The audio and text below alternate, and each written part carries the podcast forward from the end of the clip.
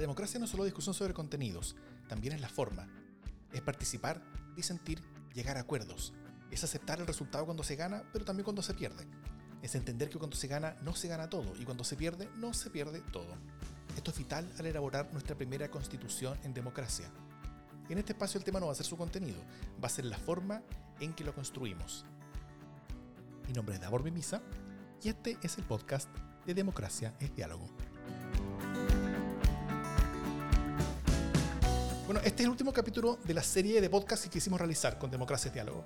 Quisimos explorar no los contenidos de la futura constitución, sino la forma de construirla, en varias dimensiones. Para eso ya hablamos sobre las expectativas del proceso, sobre la movilización y la protesta de la ciudadanía, sobre la participación ciudadana, sobre la negociación dentro de la convención, sobre la deliberación como forma de llegar a acuerdo, sobre, sobre los fetichismos del lenguaje en la discusión constitucional, eh, sobre la probidad y transparencia en el proceso y sobre la armonización de la Constitución como un documento coherente que sea más que la suma de sus partes.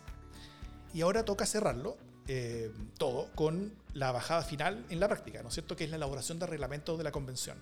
Esta será la primera tarea de los convencionales antes de escribir la primera letra de la nueva Constitución. Y como todo lo que hemos visto en esta serie, esta no va a ser tarea fácil, ¿no es cierto? Y para conversar sobre esto tenemos, como siempre, a dos fantásticos invitados. Lucas Sierra es abogado y profesor de la Escuela de Derecho de la Universidad de Chile e investigador del CEP. Y ha escrito bastante sobre reglamento. ¿Cómo estás, Lucas? Hola, ¿qué tal? Un gusto. Igualmente. Y también tenemos a Javiera Parada, quien se repite el plato. Estuvo con nosotros en el primer capítulo y ahora también nos acompaña en el cierre. Javiera es actriz y gestora cultural, fue dirigente política, pero también de las fundadoras y principales activistas de la campaña Marca tu voto. Eh, y es, eh, hoy es parte de Democracia es Diálogo. ¿Cómo estás, Javiera? Muy bien, Davor. Hola, Lucas. Muy contenta de estar cerrando este ciclo con ustedes dos. Contigo, Davor, que lo has hecho eh, estupendamente. a quienes no hayan oído el resto de los capítulos se los recomiendo. Y es un honor estar con Lucas Sierra eh, por fin, llevo años haciendo seminarios y yendo a programas para hablar de la constitución, para encontrarme con Lucas Sierra, así que por fin me puedo encontrar con él. Pero que lo mismo digo, eh, y aumentado. Muy bien. Eh, si les parece, partamos entendiendo cuál es el rol que cumple un reglamento en la, en la elaboración de la Constitución. ¿Por qué es importante un reglamento y qué nos jugamos en él? Lucas. Bueno, el reglamento va a ser clave, ¿no? Eh, todo órgano eh, que delibera, un órgano colectivo, además hay un órgano colectivo relativamente numeroso como va a ser la Convención Constitucional, eh, con 155 personas, necesita una forma y un orden de trabajo como cualquier colectivo social que tiene una meta que cumplir dentro de un plazo definido.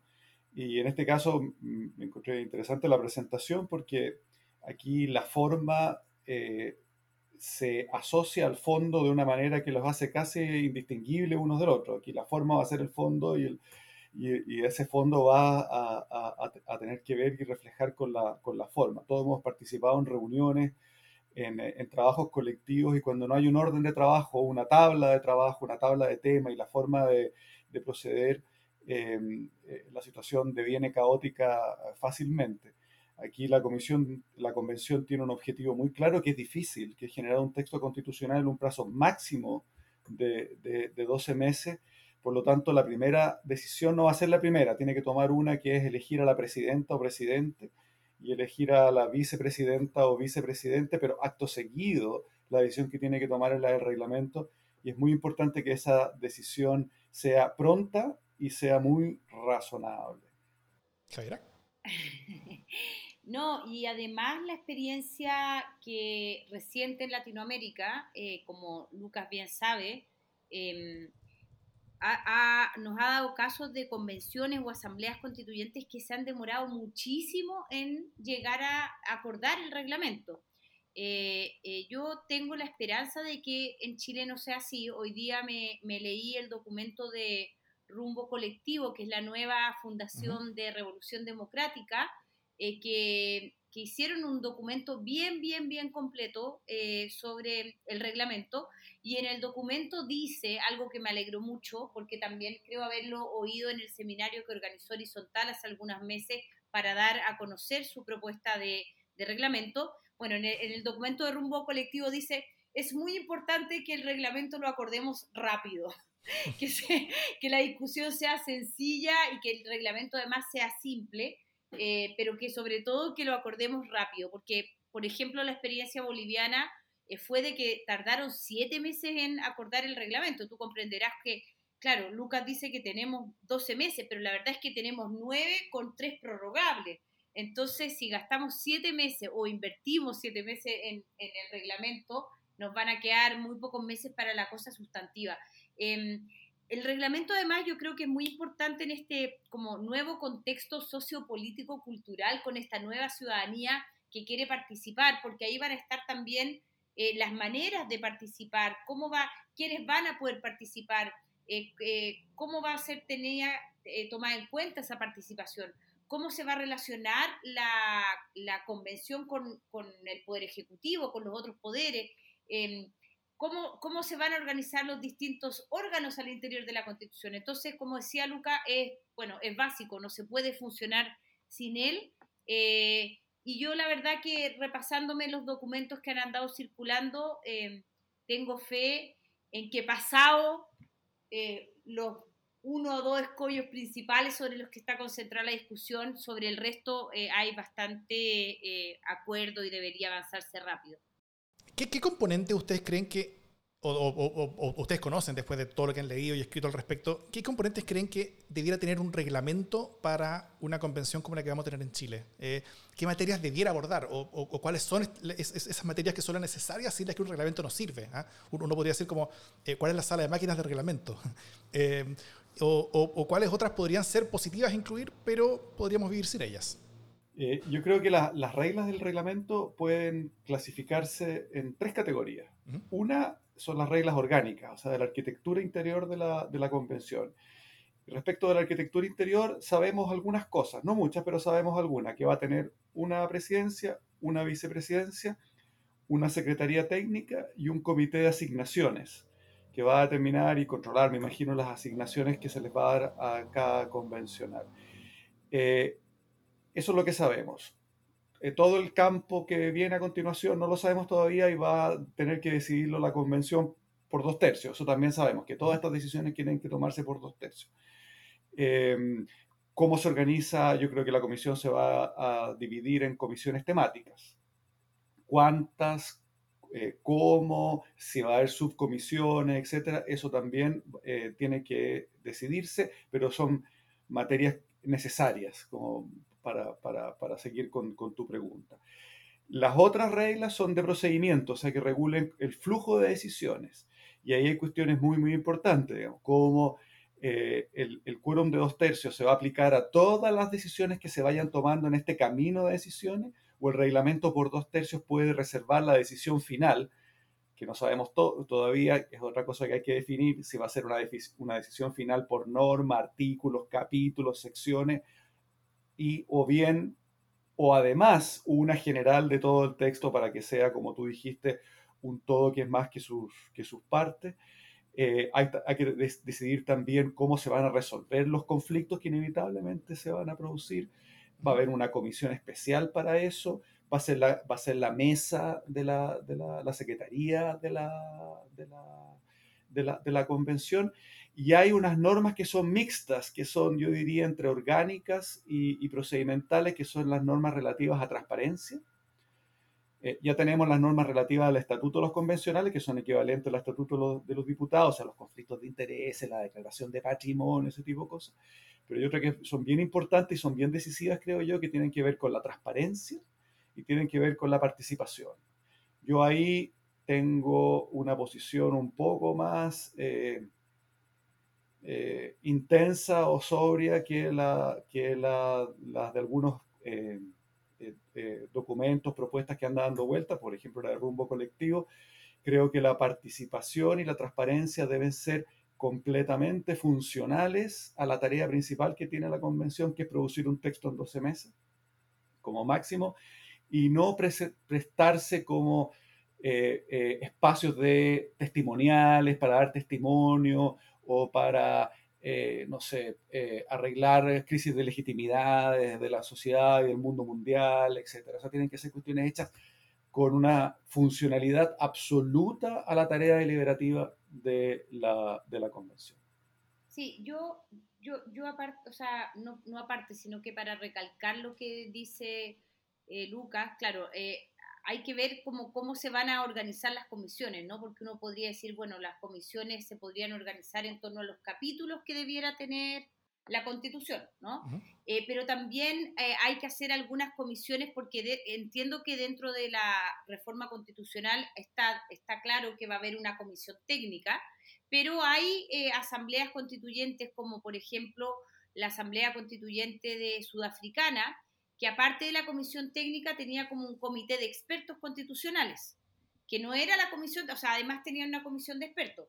También eh, en, varios lugares yo se ha dicho, incluso en, este mismo podcast, eh, que debería haber una comisión de armonización, o sea, que aparte del trabajo que haga el Pleno devolviendo las cosas eh, y del avance que, que, vaya viendo, bueno, ahí hay una discusión si hay que comenzar por lo más difícil o lo más sencillo, pero aparte de eso, hay, hay, varios que también creen que debería haber una comisión que esté encargada de sea todo armónico, ¿no? Que no se contradiga un capítulo con el otro capítulo o un artículo de un capítulo con el artículo de otro eh, artículo. Entonces, eso creo que, que, va a ser una parte importante de la discusión. Eh, luego, los quórum, cómo se vota, o sea, cómo van a votar las comisiones. Eh, mm. también como con cuánto puede funcionar el pleno. Yo hoy día me metí a ver en la página de Horizontal está la está la, el reglamento de la, de la Asamblea Sudafricana y es bien hermoso porque trae unas partes donde, eh, por ejemplo, eh, está la, participación de los extraños, cómo se admite a los extraños, cómo se les hace retirar y cómo se les expulsa de la sala. Eh, luego hay un capítulo de la conducta de los miembros, dice que los miembros no deben conversar en voz alta, que los miembros no se deben interrumpir los unos a los, a los otros. Eh, luego habla de, de, la irrelevancia y la suspensión, me imagino, porque hay gente que se pone a hablar cosas irrelevantes. Bueno, todas estas cosas están en el reglamento de la Convención Sudafricana, incluso cómo se retira un miembro de la, reunión y, por ejemplo, eh, cómo tienen que hacer cuando la asamblea tiene que consultar a una persona que está privada de libertad. Em, entonces, bueno, todas estas cosas, no digo que todas estas cosas tengan que estar en, en, la, en, la, en el reglamento. Yo me, me, pareció que varias de esas cosas que habían usado en Sudáfrica, eh, si uno mira el Congreso, serían útiles. Y, y, y, lo, y lo otro es que creo que, que, como dice Luca, el tema de la participación va a ser importante, o sea, cuáles son los mecanismos. Eh, la convención debiera, creo yo, eh, no solo tener mecanismos de participación ciudadana, que efectivamente la propuesta de rumbo colectivo es bastante eh, extendida sobre ellas, habla incluso de un foro de ciudadanos elegidos eh, al azar, basado un poco en lo que se hizo en Islandia, creo, y un montón de otras de otros, maneras de participación. Em, pero, pero lo que sí dice también es que la participación es, es incidente y no, y no vinculante, que creo que es importante. Em, pero creo que, que, que, dado las ansias de participar, eso va a ser un capítulo y yo también creo que todo el mundo entiende que tienen que haber maneras de participación ciudadana. Y, y el tema de los quórum, ¿no? Yo, yo, yo creo que, que, ahí es como donde se ha encallado la discusión, un poco por lo que trataba eh, este capítulo que le llamamos el fetichismo constitucional. Yo creo que, que lamentablemente esta fue una discusión que hubo muy temprano y que eh, se posicionó muy rápido como de un sector o del otro, eh, gracias, entre otras cosas, a la intervención de Alaman en la discusión, que desvirtió un poco eh, quizás lo que podían ser las distintas posturas sobre si la constitución tenía que pasar por una revisión final de los dos tercios. pareciera que hay como una división entre oposición y gobierno, pero debería ser finalmente una discusión técnica, creo yo, la que zanje si eso va a ser así o no. Eh, para seguir, bueno, algo, algo de esto dijo Lucas antes, pero eh, vamos a tener a 155 personas que van a llegar con libretas en mano, ¿no es cierto? Eh, libretas en, blanco, algunos torpedos, algunas ideas, conceptos, propuestas que van a querer proponer. Se van a saludar, van a dar, eh, ya sea presencialmente o, a distancia, dependiendo cómo esté la, la, pandemia en ese tiempo. Em, se va a dar inicio a la primera sesión, van a escoger a, a, a una presidencia, una vicepresidencia, y después se van a mirar las caras. Em, ¿Qué pasa a continuación? ¿Cómo, ¿Cómo comienza el proceso? ¿Cómo, cómo, cómo, cómo se construye un, un, reglamento? Eh, ¿Cómo se pasa desde el, eh, eh, desde, desde el momento en el que los convencionales llegan hasta que, hasta que ya el reglamento está empezando a ser construido? O sea, ¿cómo, cómo, cómo, se rompe esa inercia? y esta es una pregunta tal vez en, en, en, dimensiones tanto como, como, como, como políticas, como de expectativa, como, como prácticas también. Eh, hay, casos interesantes en convenciones similares a la que, tenemos, a la que vamos a tener en Chile que, que, han dado buenas luces sobre cómo se hace un reglamento. Eh, bueno, siempre se cita el caso colombiano, ¿no? El caso colombiano es porque fue una, una comisión, una, una, una, asamblea muy eficiente. Eh, sacó sus cosas dentro de plazo, etc. Pero el caso colombiano era muy distinto al chileno porque la, la, la convención estaba absolutamente amarrada del gobierno, al punto que se le dio un plazo a la convención de 10 días para dictar su reglamento y en caso contrario eh, eh, regía un reglamento que ya el gobierno tenía preparado.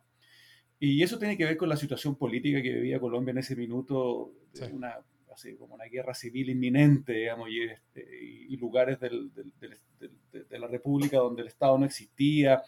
Era, era bien, era una cosa como desesperada, digamos, de, y, y entonces tuvo tres, vice, tuvo tres presidencias para articular, pero todo eso se articuló desde antes. Yo, yo miro con, eh, con horror la posibilidad de que haya una hoja demasiado en blanco con el reglamento. Donde no debe haber hoja en blanco es en el reglamento. Y por eso, cuando tú decías, Daor, que las personas van a llegar con su libretita y hojas en blanco, espero que lleguen con las hojas llenas, digamos, y conversadas de antes. Por eso que yo veo el papel de los partidos muy, muy importante. Buena parte de las propuestas de reglamento han venido del mundo académico, de, centros de estudio, etcétera, pero los partidos no. Yo confío que están, están negociando, porque los partidos van a tener el pandero en la convención, a mí lo que, lo que me parece bien. Eh, creo que tiene que ser así.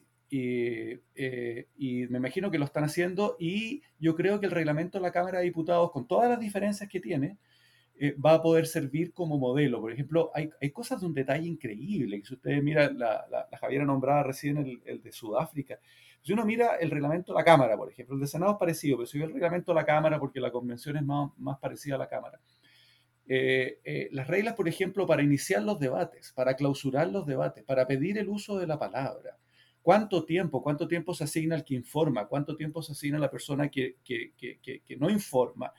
Y una cosa fundamental, como ustedes comprenderán, es cuándo se declara terminado el debate y se llama votación.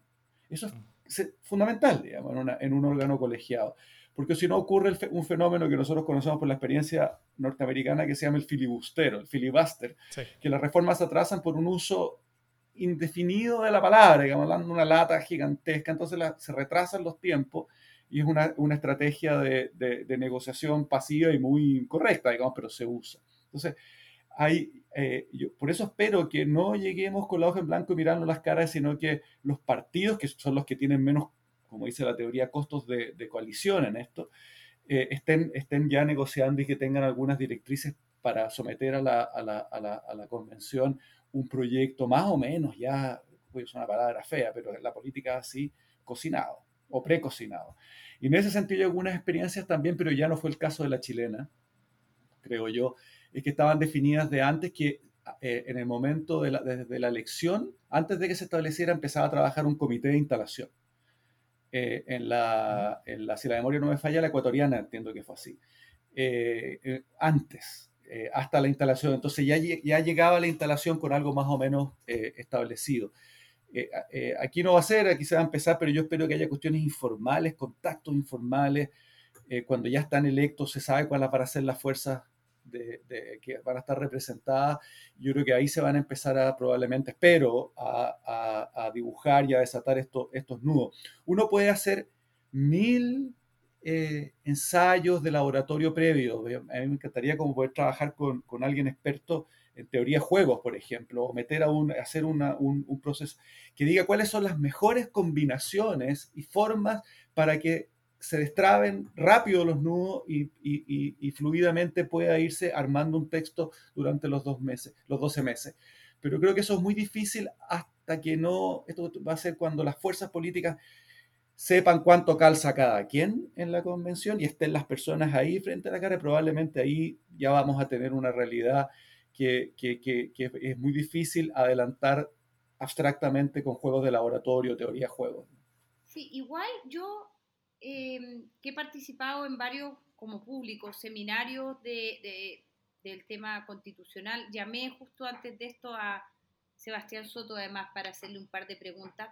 Y por si está escuchando Jorge Contese, también lo llamé, pero no me contestó para que no me rete después. Ah. Pero yo creo que en general, mira, los temas están bastante como claros. O sea, claro, eh, eh, cuánta participación, cuánto van a ser los mecanismos de participación, ahí habrá que ponerse de acuerdo porque eh, habrán, habrá el rango muy grande y bueno, ahí habrá que llegar a un acuerdo, pero yo creo que no hay desacuerdo en que tienen que haber mecanismos de participación. Después, el tema de la descentralización, yo creo que hay bastante conciencia de que va a haber que encontrar la manera, no sé si es que la convención o las comisiones itineren eh, o, cómo se hará, pero va a haber que hacer que eh, la sede no sea 100% Santiago eh, para que las personas de regiones puedan participar, más allá de la experiencia digital. Y ahí tampoco creo que haya alguien que diga, no, la descentralización no es importante. Luego, ¿cómo va a estar la paridad representada al interior de los órganos? Yo también creo que sobre eso se va a llegar a acuerdo, no porque los partidos quieran ponerse de acuerdo, creo que porque las mujeres se van a poner de acuerdo eh, y, va a ser muy impresentable discutir con, un, con, con, una bancada de mujeres transversales que va a ser más allá de los partidos. Yo creo que donde están como los, los puntos, los nudos más críticos es eh, en los famosos dos tercios de salida, que yo insisto que esto eh, creo que uno debería sacarle como ideología esto.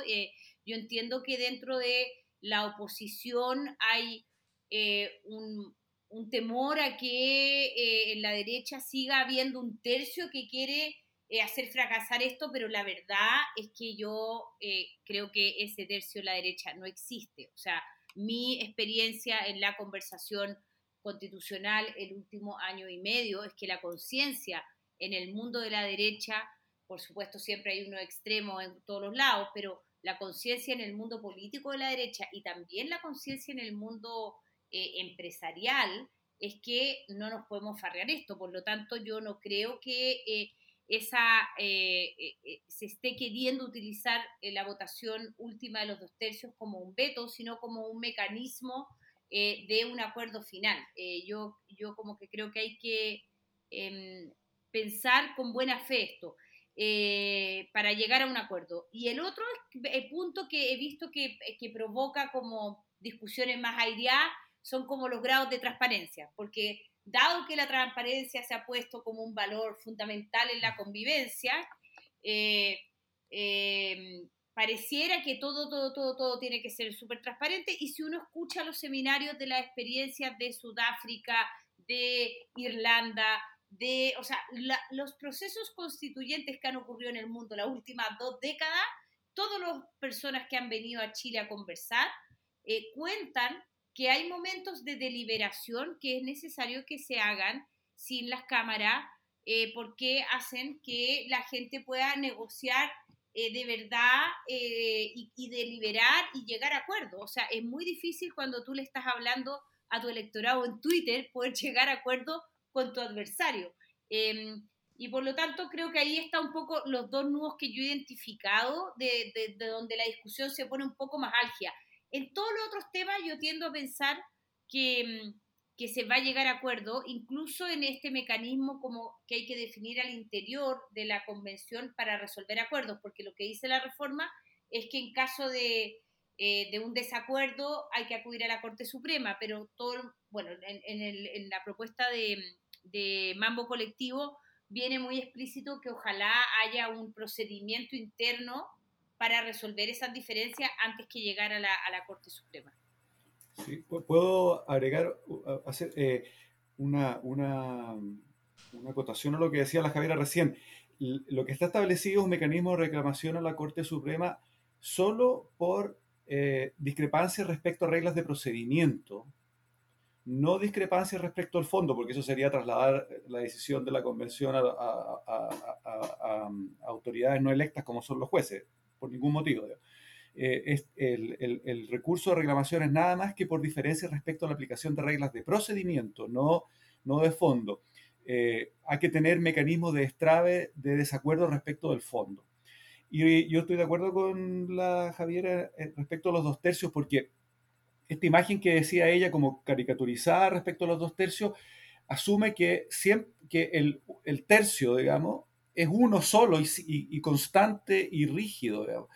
Yo creo que aquí los dos tercios, los tercios van a variar eh, respecto a las materias y vamos a encontrarnos en el espectro ideológico con mayorías o minorías en relación con materias determinadas. esta discusión con los dos tercios ha adquirido un grado de, dramatismo tal porque yo creo que asume que hay siempre un solo tercio que va a estar ahí oponiéndose. Y eso no es así. Yo creo que el tercio va a ser dinámico, no va a ser eh, eh, eh, estático y fijo. además de todo lo que, dijo la Javiera, ¿cuáles son los nudos que tú ves, Lucas? ¿Cuáles son los, los, los, problemas, ¿no? Yo veo, como... sí, yo veo harto. Yo, yo, en general pienso con mala fe, no pienso con buena fe. Yo creo que hay que, yo, yo creo que debe ser la formación legal. Yo, creo que hay, que esperar que todos actuemos con buena fe y ojalá, digamos, pero hay que, el diseño institucional siempre tiene que ponerse en los peores casos, cuando, hay problemas, para cuando, hay problemas. Eh, yo veo también un problema con la, o sea, el, mismo documento de rumbo colectivo que la Javiera estaba citando, que salió hace poco, eh, tiene eh, transparencia absoluta, eh, y, yo creo que todos los que hemos alguna vez participado en algún órgano colectivo nos damos cuenta que eso es irreal. No solo es irreal, a mí me parece que eso es peligroso, porque cuando se supone que hay transparencia absoluta, las decisiones, la decisión de verdad, se toma en espacios completamente deformalizados, como el baño, el pasillo, el ascensor, la plaza, el llamado por teléfono, eh, completamente desformalizado. Y eso tiene el problema de que no está sujeto a ningún tipo de control, ni siquiera posterior. Porque si tú reservas ciertas materias de deliberación que estén, no usemos la palabra secreta porque es muy cargada, reservada y por un tiempo además. Todo esto podría llegar a la luz, salir a la luz después. Tú dejas registro, eh, eh, es un espacio más formalizado donde tú puedes tener reglas internas para tener un debate equilibrado. Eh, eh, eso lo permite una reserva sensata, prudente, por un tiempo además. Todo después puede liberarse una vez que la, comisión, la convención haya terminado su mandato. Ahí yo veo un problema. Y la participación yo he visto también un rango muy amplio. Por ejemplo, yo creo que la, convención no puede trasladarse los 155 a, por todas las regiones de Chile, digamos. Eh, no da el presupuesto. Si uno ve el presupuesto que se le asignó a la convención en la ley de presupuesto, se da cuenta que mm, hay 500 millones para participación y eh, información ya moverlos en avión, digamos, yo creo que se va una parte de los 155, se va una parte importante. Lo que se podría hacer, y aquí la experiencia ecuatoriana es interesante, es tener una comisión que sea de participación y que la comisión se constituya. Eh, no sé si en eh, todas las regiones, por lo pronto, no sé si le dará para todas las provincias, digamos, que las capitales provinciales que, que, que pueda hacerlo y que vaya dando cuenta. Ahora, yo creo que la participación tiene que ser, como digo, súper funcional al trabajo deliberativo, lo que significa que debería haber participación los primeros meses nomás, no después. Oye, pero si van, si van en bus a las regiones, tienen tiempo para seguir deliberando. Ah, pero ahí se nos van los 12 meses. se nos van los 12 meses. Eh, ¿Te fijas? Entonces, eh, hay... Y, una experiencia en Chile interesante fue la Comisión Engel, que a mí me tocó participar. Esa tuvo, una tuvo un trabajo de 45 días. Fue un trabajo intensísimo y, estuvo muy bien organizada la participación. nos constituimos en distintas capitales, pero además una participación eh, online que fue, que fue interesante. Ahí se puede aprender de esa experiencia, pero tiene que ser acotada, yo creo, acotada porque está además la participación de lo, del, proceso constituyente de la presidenta Bachelet, o sea, está la opinión de 200.000 personas. Yo tomaría aquí los ELA, digamos, porque después se confunde un poco la cosa, pero los ELA, que fueron la mm, primero, los primeros cabildos propiamente autoconvocados, etcétera, está esa información sistematizada, ahí hay un ejemplo que se puede echar mano. Eh, no fue hace tanto tiempo atrás, parecía que fueron hace milenios, pero con, el 18 de octubre entre medio, digamos, pero no es tanto tiempo constitucionalmente hablando. Eh, hay, hay, distintas formas, pero tiene que ser acotada, eso significa en el tiempo. Y, eh, y, y, con, y, con, un, yo haría como una, una, una, ficha de participación para que no llegue a ver, sobre aquí va a haber mucho interés de tener testimonio y que sirva de plataforma para el futuro, eh, rendirle, o sea, pleitesía a tu potencial constituency, digamos, hay que hacerlo muy, muy estricto, creo yo, y con un y acotado, digamos, con un formulario para que no, que no haya gente a dar la lata, que, que, siempre pasa. Hay que evitar ese riesgo. Esos son nudos que veo yo. Y los dos tercios, ¿para qué decir, digamos? Eh, también es un nudo súper eh, importante, el quórum. Oye, pero en, en, torno a la participación, eh, en, eh, la propuesta de Mambo Colectivo, por ejemplo, vienen audiencias públicas, que es más o menos las audiencias públicas que existen hoy día en el Congreso, o sea, es un mecanismo similar a eso. Luego viene eh, iniciativas ciudadanas de, de, propuestas, que también es como con un número de, de firmas y al comienzo, no es durante todos los meses, o sea, eh, eh, creo recordar que todas las propuestas de participación de rumbo colectivo están concentradas en los primeros meses, ¿no? Em, y claro, luego ya empieza, hay otras, hay otras propuestas como que se reconozcan los cabildos autoconvocados, eh, que se hagan cabildos temáticos y que se, pueda a través de la plataforma digital hacer comentarios a los borradores.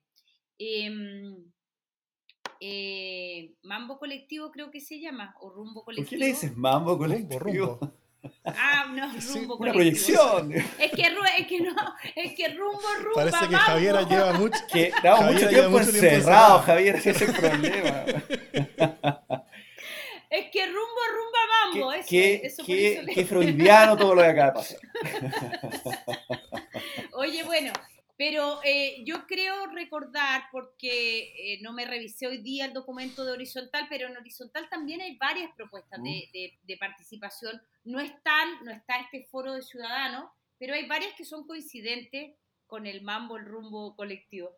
Em, mira, yo otro, otro nudo que, que, hoy día me fui consciente leyendo el, el, el documento de rumbo colectivo eh, son los temas de, presupuesto y asignaciones, ¿no? Porque si bien hay un presupuesto dado, em, claro, es bien acotado, o sea, para, lo que son la contratación de, asesores y para los viajes. Entonces, quizás ahí haya que negociar con el ejecutivo eh, o el próximo, bueno, no, este ejecutivo, quizás que se aumenten las asignaciones. Yo creo que, que, quizás temas presupuestarios eh, van a andar un poco justo los constitucionales, los convencionales para hacer la pega bien, eh, teniendo en cuenta el tema de la descentralización. Yo concuerdo con Lucas que, una, que en un año no se puede andar moviendo los 155 por todas las regiones, eso es un despropósito.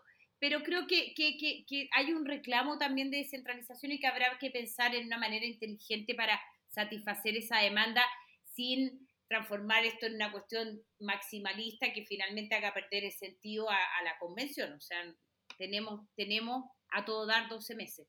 Mm.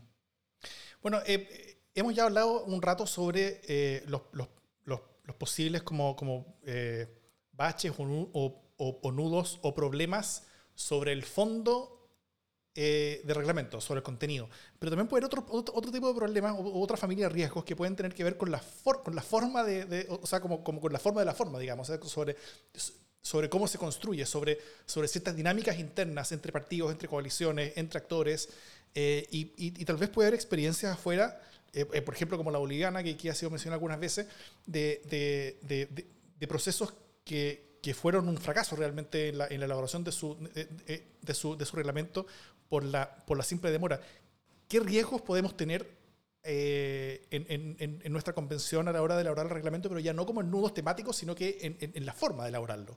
O sea, como, como, como, que, como que realmente eh, eh, lleguemos a, a, a, momentos, situaciones circunstancias donde, donde no se pueda llegar a acuerdos y que, y que, y que haya razones para ello y que, y que existan como caminos de salida.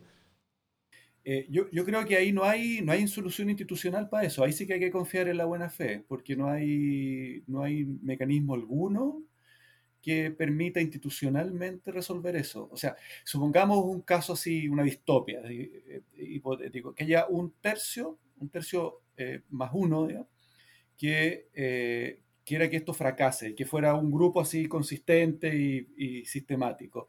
Ese grupo no da su voto para el reglamento de los dos tercios, pasan los, 12, los 9 y 12 meses y no hay constitución, falla todo el proceso. O sea, en este caso, y no hay aquí no hay tutía, digamos, no hay Corte Suprema respecto a esto, nada, es pura voluntad política o ausencia de voluntad política, digamos, no, no, creo que no hay mecanismo institucional para resolver ese problema. Si hay un tercio más uno, que yo dificulto que lo haya, digamos, no creo para nada que lo, que lo va a haber, no apostaría un peso a que lo va a haber, pero si lo hubiese, para pensar así nada más que por, por ficción, eh, y que, se, y que, y que no da su voto para el reglamento y deja pasar los nueve meses más la extensión de tres, falla el proceso, sigue vigente la constitución actual y todo se va al tacho. Bueno, ahí hay que ir a rodear la constitución para obligarlos a llegar a un acuerdo. Ven que no estaba tan equivocado. Oye, eh, el, el, mira, yo creo que igual, o sea, claro, siempre puede pasar lo que no parecía imposible. Llevamos un año encerrado y, uno se equivoca de palabras, pero pero mm, en, la oposición, por lo menos los centros de estudio de la oposición, que han estado bastante más articulados que los partidos políticos en el último tiempo, tienen un acuerdo bastante sin mucho detalle, no entran en, los detalles de cómo con cuánto puede comenzar a funcionar el pleno, eh, cómo van a funcionar las comisiones, pero tienen un acuerdo bastante amplio de las cuestiones básicas. Em, y yo insisto, yo eh, no creo que haya tantas diferencias, excepto en las que nos hemos fijado entre las propuestas que yo he leído. Eh, y, en, estos dos temas que son como el, el, embudo, eh, yo creo que va a requerir de voluntad política para llegar a acuerdos, porque, porque si la cuestión de los dos tercios se transforma en una pelea de la derecha y la izquierda, eh, vamos a partir mal, pues si, la, si se supone que la, toda la discusión que viene para adelante es cómo construir eh, los acuerdos que vayan más allá de eso, para el resto están las elecciones. No, no vaya a ser cosa que haya un efecto paradójico de los dos tercios. El, martes pasado hicimos un seminario en el CEP sobre las prácticas políticas de la izquierda y uno de los expositores, un tipo muy lúcido eh, y conoce mucho la izquierda, decía que no vaya a ser que el, sea la izquierda la que esté refugiada en el tercio. ¿Alfredo Riquelme está? no, no, Cristian, Cristian Pérez. Ah. Cristian Pérez fue el que no, no vaya a hacer eso. Siempre pensamos en el tercio de la derecha, no vaya a ser el otro lado, ¿no? Es que por eso yo, mi sensación de toda mi participación eh, este último año y medio, o sea, ya desde hace 10 años, pero sobre todo ahora que me tocó participar en muchos seminarios como panelista en algunas ocasiones y como público en la mayoría, eh, yo creo que efectivamente en los dos extremos van a haber algunos que van a hacer lo posible para que esta cuestión se entrampe y no resulte. Mm. Pero tiendo a pensar, igual que Lucas, que los dos tercios van a ser totalmente líquidos eh, y que en general los dos tercios más uno eh, para las cuestiones importantes, eh, yo tiendo a pensar que están. luego, claro, van a haber discusiones sobre cómo se define, no sé, educación pública, si la educación es pública, si es la estatal, si depende de, quién administra los colegios o de dónde vienen los fondos, por ejemplo, y cuáles son las certificaciones que entregan. Em, pero yo tiendo a pensar que los dos tercios se van a armar del centro para los lados más que de un lado para el otro. Mm.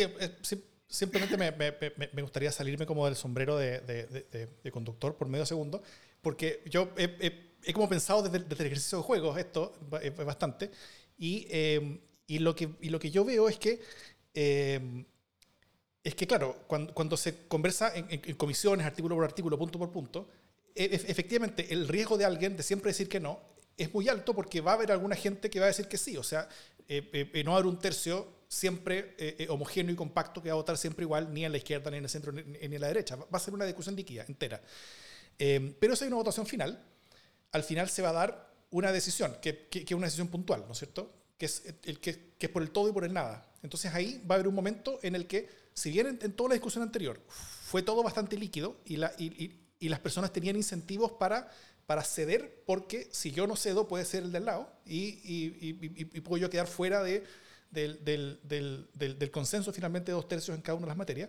Pero en la discusión final, o sea, eh, si es que se vota por todo el contenido de la Constitución, la pregunta que se, que les, que se le entrega a, a, todos los convencionales es, finalmente, ahí, en esa votación, si es que esa votación existe, de por dos tercios eh, eh, por, por, el texto final, es cuál constitución prefieres, si, si la 1980 o la actual. Es que esa no es la, esa no es la votación final, pues la votación final es, que en la práctica es que en la práctica eso sucede, porque, porque si es que se rechaza el texto dentro de la convención, entonces no hay texto. No, y, el resultado... es que no, no, eso no es así. La, la, la, la, votación termina cuando, cuando está aprobada la nueva constitución. O sea, esa, esa, ese cuerpo tendrá que volver a sufrir los cambios eh, que tenga que sufrir hasta que sea aprobada. Eh, no, no, no es... Eh, o sea, primero yo insisto que esto de creer que eh, hay un grupo en la derecha de un tercio que quiere que esta cuestión fracase, eh, yo creo que es una visión que tiene raíces, razones históricas, pero que en mi experiencia no, no, no se atiene a la realidad.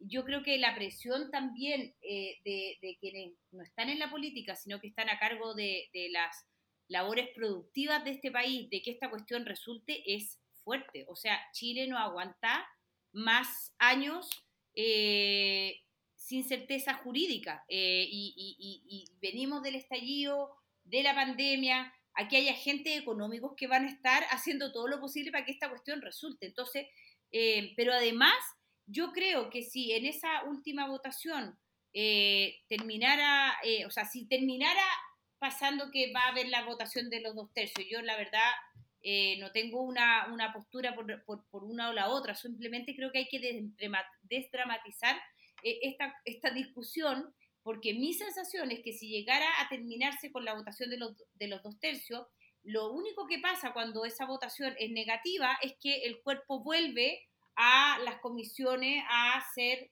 eh, revisado hasta que la votación es positiva.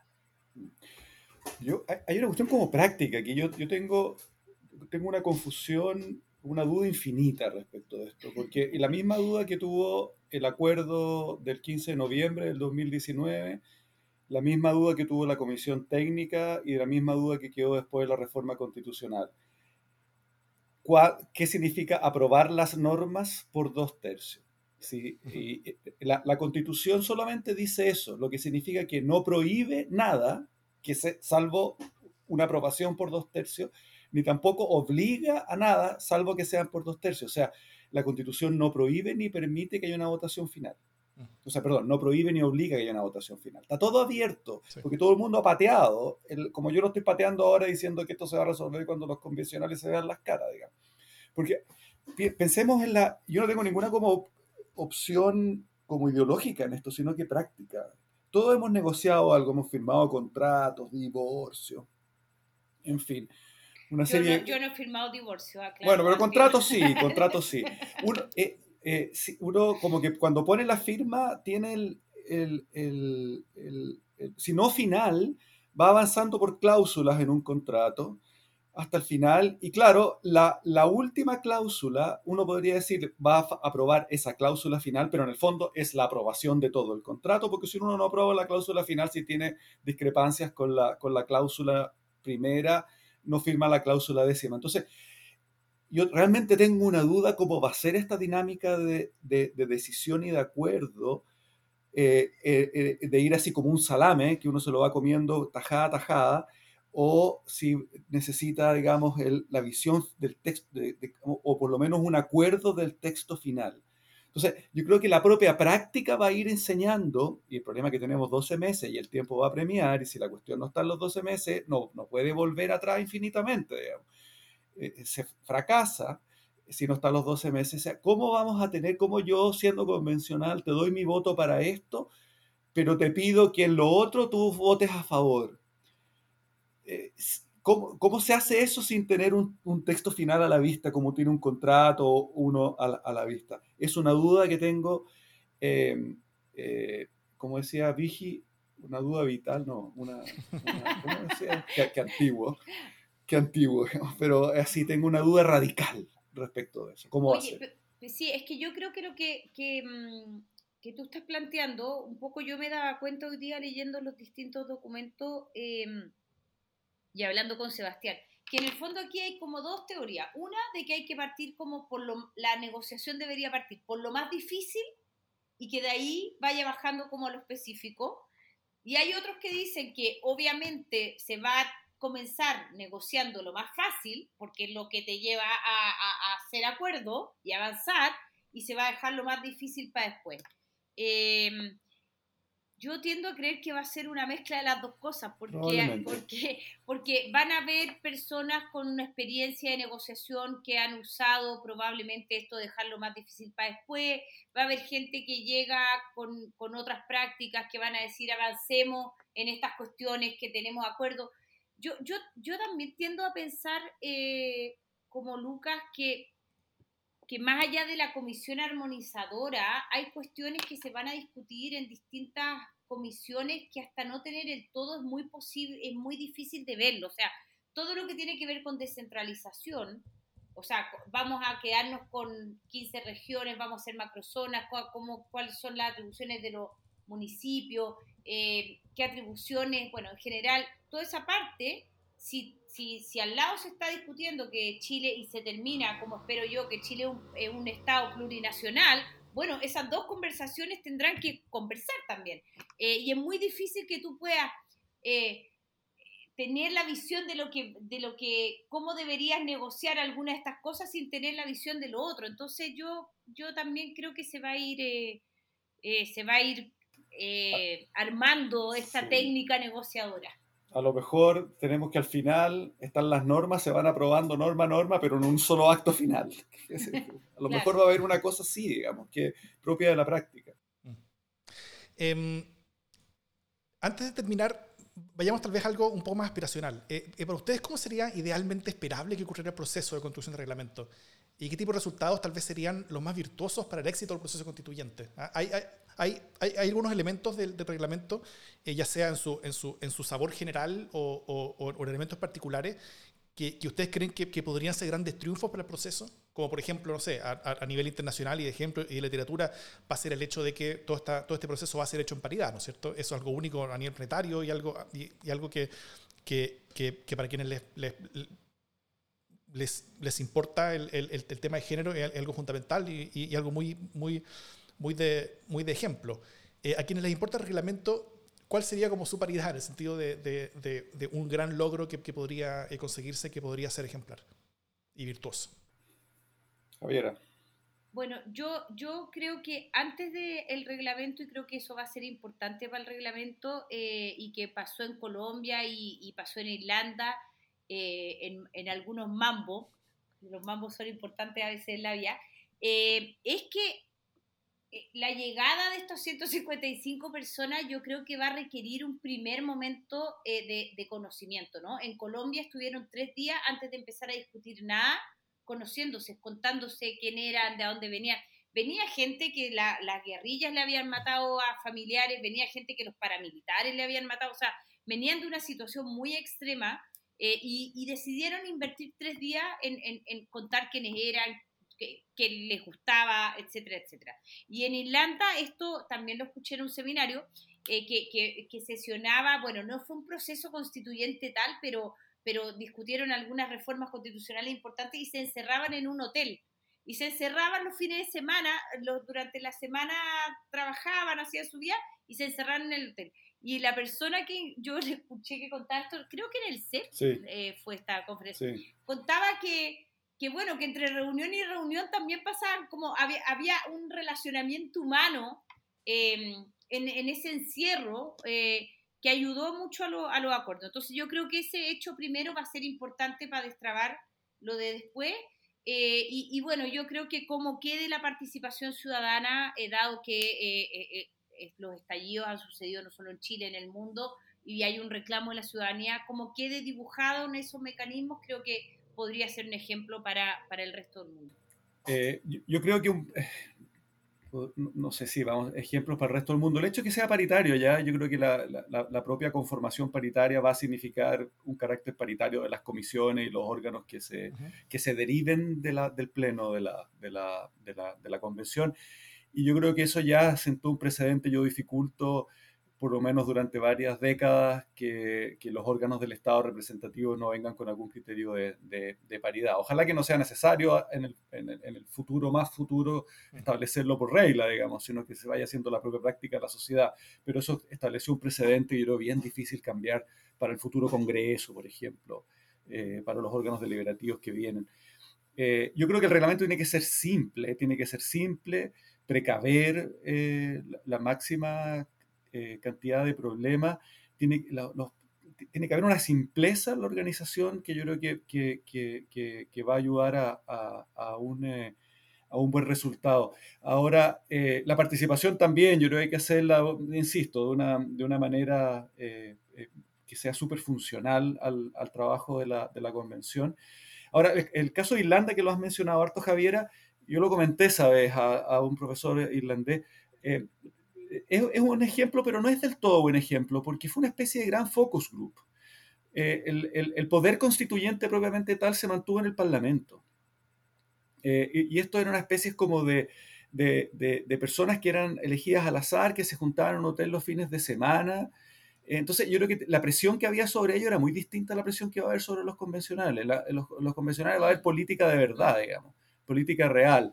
Entonces, eh, eh, yo creo que ahí el ambiente que se va a respirar va a ser ligeramente distinto al caso irlandés, porque el caso irlandés era una especie de grupo de apoyo, digamos, pero un focus group. Se molestó un poco la gente de Irlanda cuando yo dije que esto, pero básicamente era, era así, o sea, no tenía la presión deliberativa y decisoria que van a tener los convencionales. Ahora, yo espero que el Congreso tenga algo que decir en esto, tiene más 200 años de experiencia eh, yo siempre quise que fuera el Congreso que hiciera esto, no la convención. Me fue mal una vez más. Eh, eh, tiene 200 años de experiencia deliberando. las secretarías tienen mucho que decir, el reglamento, a pesar de que no es bicameral, etcétera, hay mucho que aprender de ahí, no hay que inventar la rueda con esto. Yo creo que no hay que tratar de inventar la rueda con esto. y, y, hacer una cosa como pensar domésticamente, como, quien, como uno organiza su propia casa en el fondo tiene que ser muy atento a los detalles, a las cuestiones prácticas, las cuestiones prácticas, las horas, eh, eh, los, lugares. Ojalá que no estemos en la pandemia como ahora, porque lo que decía la Javiera tiene toda la razón del mundo. Hay que generar confianzas, amistades, complicidades, encuentro como es la política. Y si lo hacemos con una pantalla entre medio, va a ser muy difícil. Así que ojalá, ojalá que no que se puedan reunir presencialmente. Bueno, eh, ya llegando al final, ¿tienen alguna recomendación de contenido sobre la materia? Eh, puede ser libros, películas, podcasts, artículos, videos, reglamentos o propuestas de reglamento. Cualquier cosa que quieran recomendar eh, va a quedar en las notas del podcast para que cualquier persona pueda revisarlas. Yo em, no, no lo tenía pensado de antes, no es por, por haberlo dicho mal. Quiero recomendarle a la gente que nos está escuchando que hagan el ejercicio de ir a rumbocolectivo.cl y se bajen el documento eh, porque es un documento muy completo eh, y, yo leí muy buena disposición a que esto se haga bien, se haga rápido, entendiendo eh, que esto tiene que habilitar la buena discusión de después, ¿no? que es donde deberíamos concentrarnos, y al mismo tiempo que vayan a la página de horizontal.cl, que bajen la propuesta que elaboró creo que Ignacio Verdugo, ¿se llama? Sergio.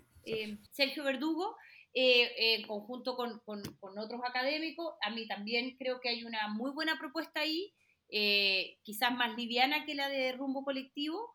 Eh, y además están, como les digo, las propuestas en horizontal de Sudáfrica con todas estas cosas que me hicieron mucha gracia, pero que quizás son muy necesarias. Imagínense, en esos tiempos no había Twitter ni nada, pero está, hay una serie de resguardos para como cuando la gente se ponga a gritar, eh, para, para, defender que pueda sesionar bien. Y, y, yo me reía porque, claro, me acordaba del Congreso, pero quizás esas sean partes eh, importantes del reglamento y, está la de, de, Islandia también. Así que eh, les recomiendo que vayan a, a rumbocolectivo.cl, a horizontal.cl y además que se metan a el YouTube de la FEN, la Facultad de Economía y Negocios, que el año pasado también hizo muy buenos ciclos de seminarios, conversaciones. En especial les, recomiendo que busquen una conversación que hubo sobre el proceso sudafricano, que creo que da muchas luces de, cuáles son las cuestiones importantes cuando los procesos se dan en, contextos de tanta fractura como del que venimos en Chile, eh, en, Sudáfrica, para qué decir de lo que venían, y creo que da luces inspiradoras para lo que nos va a venir a nosotros. Eh, una acotación sobre el proceso sudafricano también, que, tiene una, también una diferencia con el chileno, en el sentido de que el proceso sudafricano fue llevado muy de la mano y muy por el, por el Congreso y por la Corte Suprema eh, Sudafricana. Súper, súper guiado por el Congreso. O sea, fue como una especie de, de convención paralela al, al, Congreso, que, que eh, hay que tenerlo presente para pensarlo en el, en el caso chileno. Eh, las recomendaciones de la, de la, Javiera yo las suscribo y obviamente tengo que remitir a, a, la, a, la, página constitucional del CEP, donde hay algunas cosas ahí también. Hay, hay algunos resúmenes de las experiencias de Venezuela, Colombia, Bolivia eh, y Ecuador. Eh, la semana pasada fue y estuvimos un muy interesante seminario con, entre Sebastián Soto, que tiene una propuesta que va a publicar luego en la revista de políticas públicas de la Católica, con Javier Asensio de Rumbo, de Rumbo Colectivo, que ella, es la abogada encargada de la coordinación por el reglamento, se lo recomiendo. Está en la página del CEP y está en YouTube también. Eh, y les recomendaría eh, leerse el reglamento de la Cámara, que puede ser un buen antídoto contra el insomnio durante la cuarentena. Pero ahí está, ahí uno puede ver la, la filigrana, ¿no? Y, la, y, la, y, la, y el detalle de una cuestión como esta, yo creo que hay que echar mano a ese reglamento en muchas cosas. Súper. Oye, Sudáfrica, además de todo, tenían a Mandela, que no, es, menor. No es menor. No es menor. Salud por Mandela, entonces. por eso yo creo que la, la, quien sea la persona que sea presidenta y vicepresidenta de la, de la convención, pues, esa es una elección que es por mayoría absoluta, no es por dos tercios. Por razones obvias, eso es interesante, para destrabar luego eso. Eh, va a ser muy importante esa persona, quien, quien muy, muy importante. Súper. Bueno, muchas gracias Lucas, muchas gracias Javiera eh, por habernos acompañado hoy día y gracias a todos ustedes por habernos escuchado todos estos programas. Si este es el primero que escuchan, por favor escuchen todos los demás también eh, de, de, Democracia Diálogo, donde intentamos entregar ciertas herramientas y contenidos para, para poder lidiar mejor tanto quienes estemos fuera como quienes estén dentro de una convención eh, la construcción constitucional, cosa que sea un éxito. ¿ah? Eh, y porque no solamente importa los contenidos, sino también importa cómo esto se va a construir eh, y ojalá desde los valores, principios, e incluso y emociones de, de, la cultura democrática, que creo que es fundamental. Muchas gracias, Davor. Y un gusto, Javiera. Igualmente, espero que la próxima vez podamos hacerlo en vivo. Así, así también espero. Un abrazo. Muy bien, muchas gracias. Chao. Este es el podcast de Democracia es Diálogo, colectivo nacido tras el 18 de octubre del 2019 con más de 4.000 firmantes que llamamos al diálogo democrático en medio de la crisis institucional y política. Después de hacer cabildos y una campaña por el apruebo, hoy nos abocamos a apoyar la construcción constitucional, promoviendo los valores de la cultura democrática como forma de hacer política. Esta iniciativa es producida en conjunto con el podcast Democracia en LSD asegúrate de seguir a Democracia Diálogo en cualquier plataforma donde escuches tus podcasts. Puedes contactarte con nosotros en Instagram o en Twitter.